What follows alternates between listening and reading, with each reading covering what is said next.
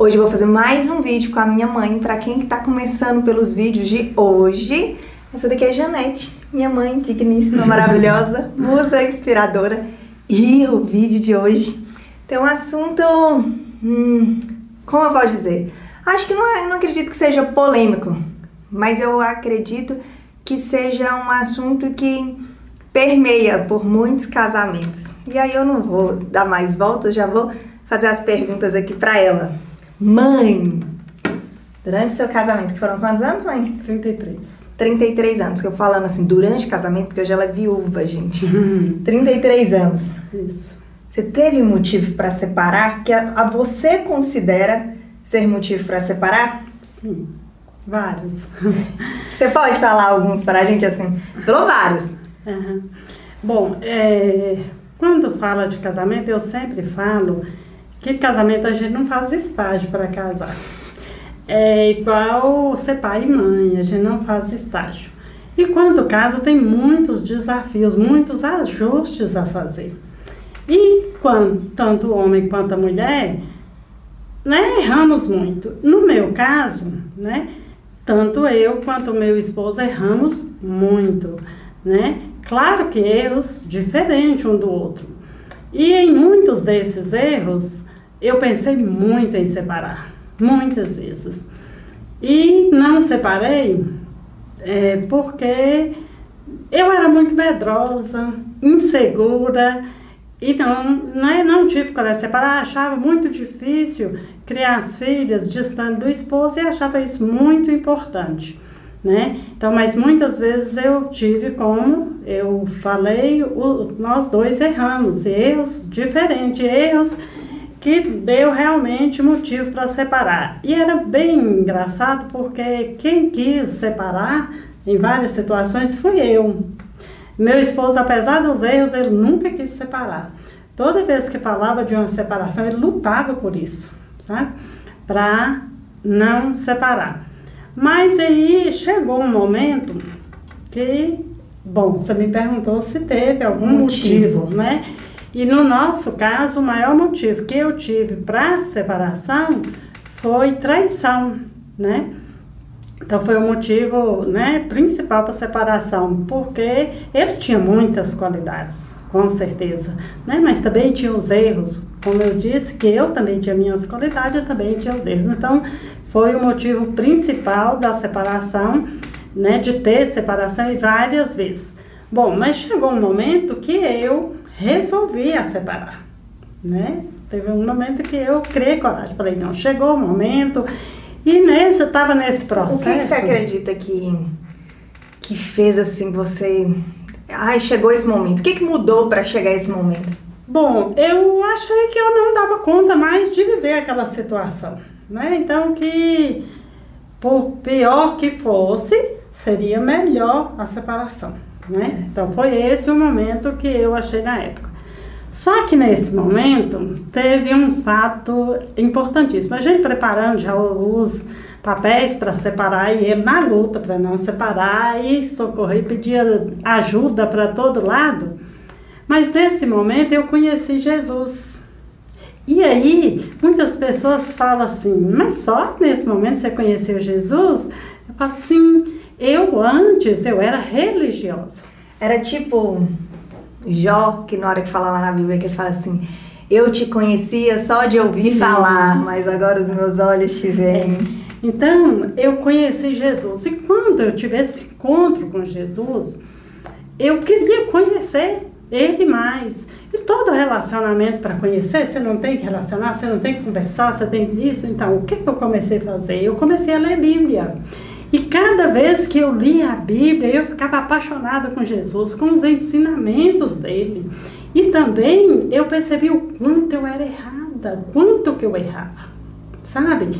E eu queria mudar e pedir ajuda para Jesus, né? E aí eu, eu a, a, minha mudança, a minha alegria foi tão grande conhecer Jesus que acabou aquela Janete medrosa, sabe? E aquilo incomodava o meu esposo. Ele ficava, gente, mas que alegria é essa? Que mudança é essa? E se antes eu era considerada, né, talvez por uma boa esposa, eu melhorei muito mais. Porque conhecendo Jesus, eu falei, Jesus, eu não quero um casamento de fachada, de mentira, né, de enganação. E eu sei que o Senhor é poderoso e o Senhor faz o que é impossível, né? Eu não consigo. Eu tentei esses anos todos, né, achando que eu conseguia com o meu jeitinho, com as minhas habilidades que a gente sempre acha que tem. Eu falei, eu não consegui nada disso, mas eu sei que é o Senhor que faz o impossível. E aí, nesse processo, com um ano, depois desse encontro com Jesus, um ano e pouquinho, meu esposo adoeceu. E ele ficou em coma, né? Fez uma cirurgia e ficou em coma. E naquela época, os médicos falaram assim, que provavelmente não teria jeito. Não dava esperança pra gente. Naquele tempo eu fiz uma oração e eu falei para Deus assim, Deus, mas Agora que eu estou aprendendo, aprendendo que casamento é bênção, porque antes eu não achava isso. Eu falo, sou bem assim, eu falo para Deus do jeito coração que aberto, coração aberto. Se meu esposo morrer agora, como que eu vou saber que casamento é bênção? Como que as minhas filhas vão ver que casamento é bênção? Só o Senhor pode mudar esse quadro. E meu esposo saiu do coma. Todo mundo falava, né, que ele não tinha chance, falava lembra? Que não tinha chance. Os médicos falavam... E apesar de mesmo ele saindo desse coma, é, os médicos, a medicina sempre não entendia por que, que ele estava vivo. Ele viveu quase 15 anos. Eu lembro que os médicos falaram que ele ia viver no máximo 3, não Três anos, e que a gente ia viver só no hospital e essa coisa toda. Mas Deus nos deu a graça de ver o que Deus faz nas nossas vidas quando nós deixamos, né? Então eu tive o privilégio, a oportunidade de viver um casamento diferente. Teve desafios, teve dificuldade nesse tempo, teve muitos, como eu já disse em outros vídeos, que nós somos falhos, né? Eu errava, ele errava, mas a gente reconhecia, pedia perdão. E o mais interessante disso tudo é que o meu esposo, muito mais do que eu, quando ele via uma dificuldade de um casal que estava num momento de separação, ele ficava louco, ele ia atrás, porque ele queria reconciliação. Então ele fez isso muito mais do que eu. Então hoje eu só louvo a Deus, sabe? Por esse privilégio, por essa oportunidade que ele nos deu de consertar e agradeço pelo crescimento que teve nisso tudo, porque eu só sou a mulher que eu sou hoje por causa de todo esse aprendizado. Todo aprendizado tem dificuldades, todo aprendizado gera dores. Né? Sabe uma coisa que as pessoas me perguntam muito? É, as pessoas me perguntam muito na caixinha de pergunta que eu coloco ali no Instagram. Muitas vezes elas falam assim que foram traídas, acabaram de descobrir uma traição que elas decidiram por perdoar e continuar naquele relacionamento, naquele casamento, mas elas falam assim: eu não sei o que fazer para esquecer, para parar de doer. O que, que você acha que você fez assim que você decidiu seguir em frente com ele? Você decidiu que você ia lutar pela sua família, que ia lutar por aquele casamento, mas como seguir em frente sem a todo momento ficar olhando para aquele erro. Eu lembro que quando eu conheci Jesus, e parece que todo lado que eu ia, toda vez que eu ia na igreja, toda vez que eu ouvia uma mensagem, falava sobre o amor. E aí eu falava assim para Deus, né, naquele início assim, falar, aí já é querer demais, né? Porque aí eu reconhecia que eu tinha falado que tinha perdoado, mas eu não tinha perdoado. Eu, eu vivi aqueles anos ali junto porque achava que era o melhor viver casada, mas na realidade não tinha tido perdão verdadeiro. E perdoar não é fácil, realmente é muito difícil e a gente, nós por nós mesmos, também não conseguimos fazer isso. Então, quando eu entendi que o melhor é obedecer a Deus, porque nós temos a, a né, a, principalmente depois de uma traição, você tem o direito, né, de separar se você quiser por isso, né, de perdoar e separar, porque eu, eu costumo falar que deixar de perdoar é falta de sabedoria. Porque quem não perdoa vive aí sofrendo a vida inteira e nem vai ter o perdão de Deus, porque nós somos pecadores, erramos todos os dias. A Bíblia fala, né, que se a gente quiser ser perdoada, a gente tem que perdoar. Não é? Então, então, o perdão é uma decisão e nós precisamos de pedir a Deus. Então, o que eu fiz naquele momento foi o seguinte: eu falei, Deus, de mim mesmo eu não consigo. Eu fico lembrando disso tudo e eu não consigo. Mas eu quero obedecer o Senhor, fazer aquilo que o Senhor manda a gente fazer. Então, me ajuda a perdoar mas enche o meu coração de amor por ele de uma maneira tal, porque a minha preocupação, e geralmente a preocupação da gente assim, e se eu perdoar e fizer de novo, e acontecer de novo? Era essa a minha preocupação, né?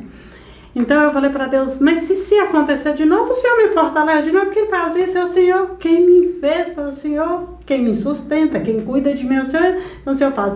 A partir daí, eu consegui, eu não esqueci, né? Porque eu tenho memória, graças a Deus por isso.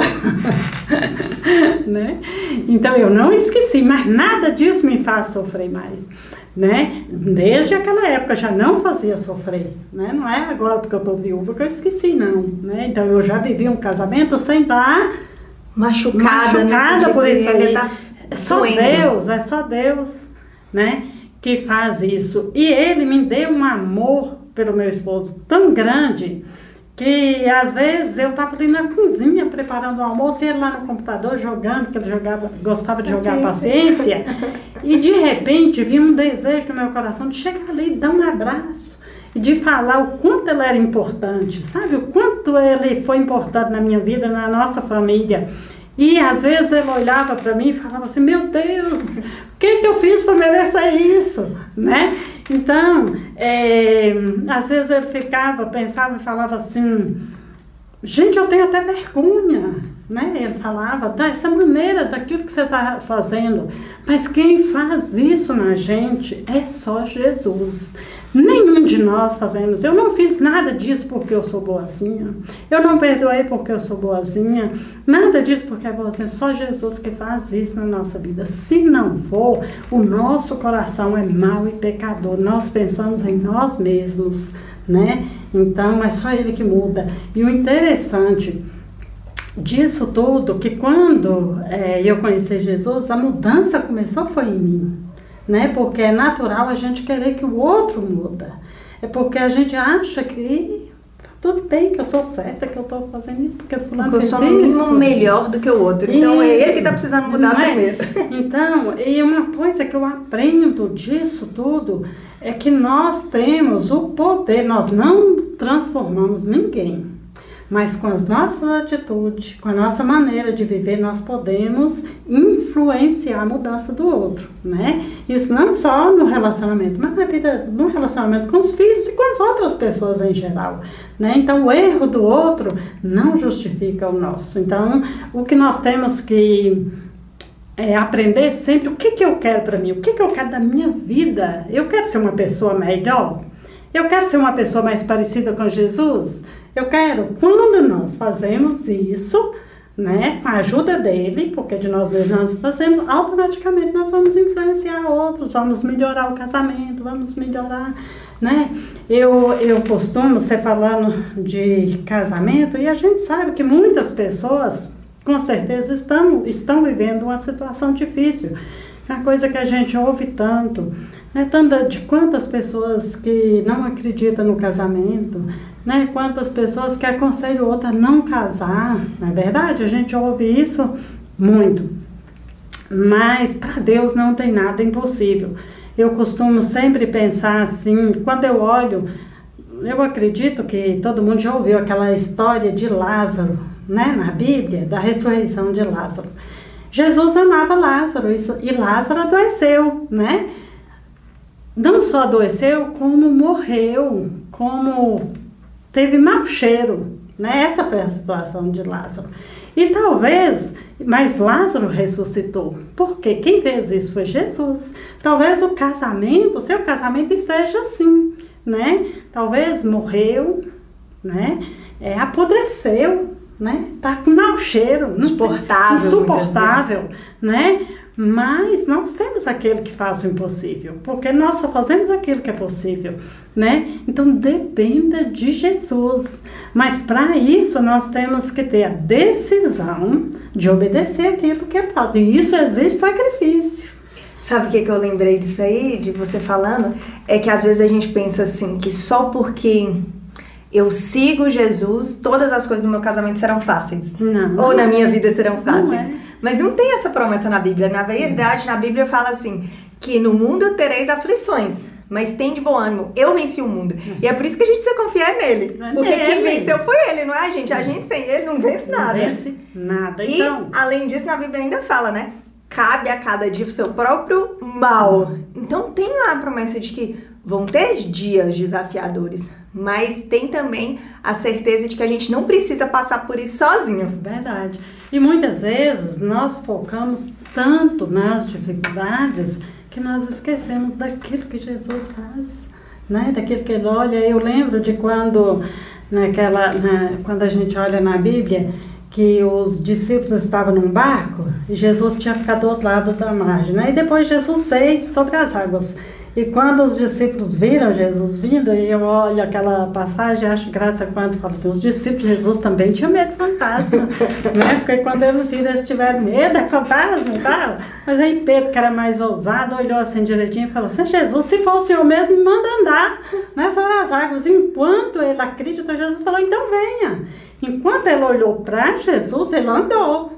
Mas de repente ele teve medo e afundou, né? Então esse é o nosso erro. Pra onde a gente tá olhando. Para onde está olhando, né? Porque quando nós olhamos para Jesus, apesar das dificuldades, mas nós vencemos, né? Mas sabe o que, eu- que eu lembrei disso agora também? Ainda sobre traição, sobre a decisão de continuar na relação, é que muitas pessoas às vezes falam comigo assim, poxa André, eu decidi permanecer no meu casamento após a traição, mas minha família não apoia, mas meus amigos não apoiam, falam que eu sou uma boba, sou muito boba de, de continuar.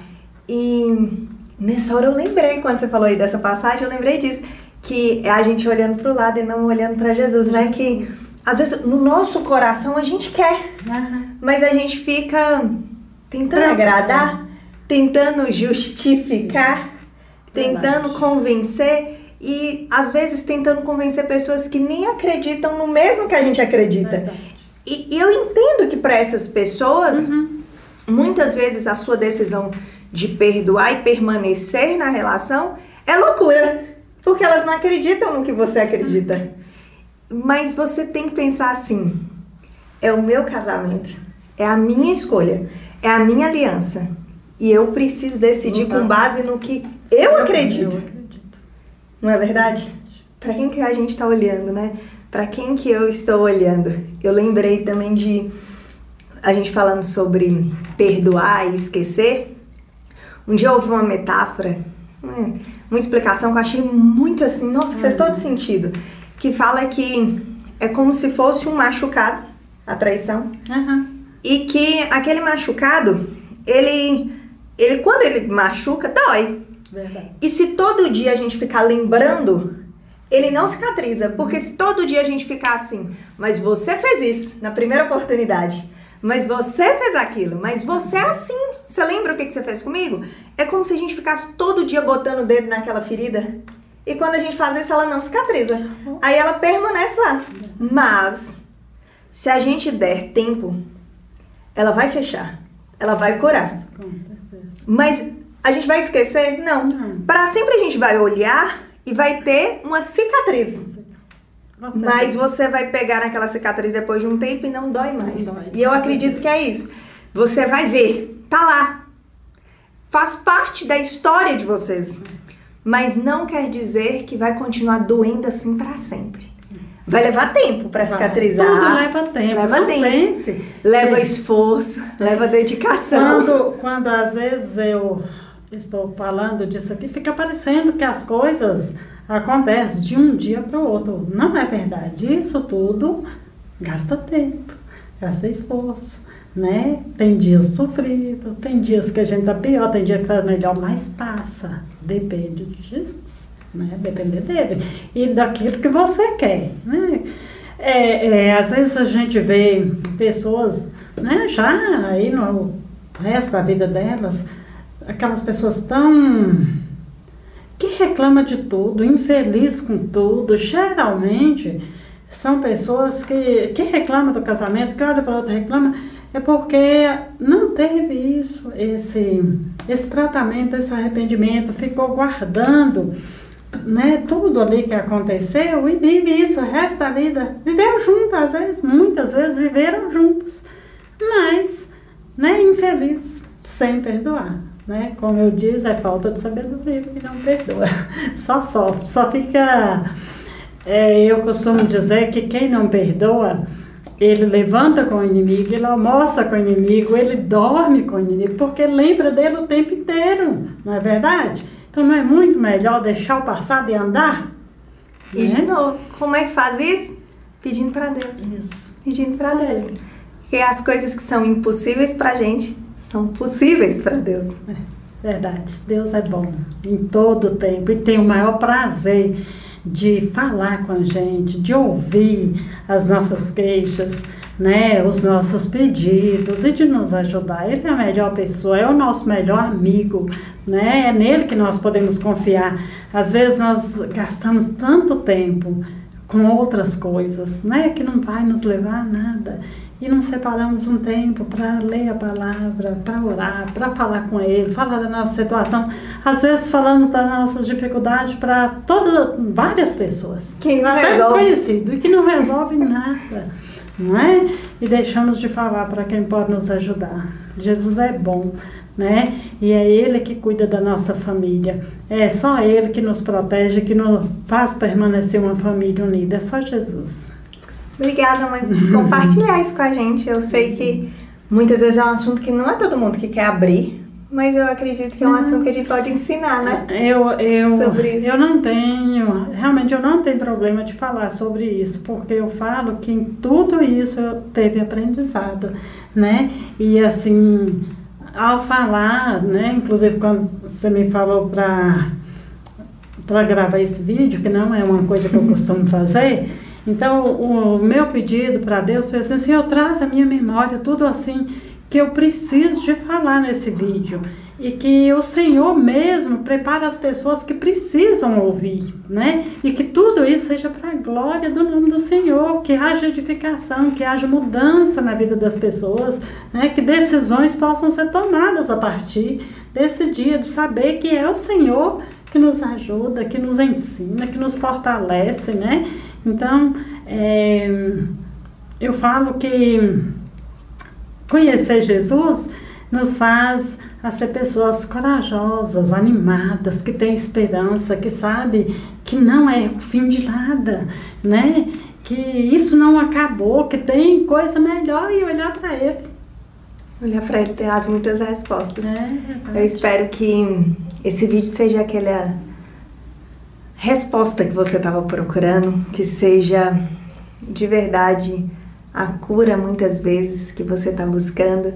E se você conhece alguém que de alguma forma você acredita que esse vídeo possa ser bênção para essa pessoa, que você possa marcar essa pessoa aqui ou você possa enviar ele para essa pessoa, mas não deixe que, sabendo que alguém pode ser abençoado com esse vídeo, ele não encontre essa mensagem. Conto com você, hein? Até breve.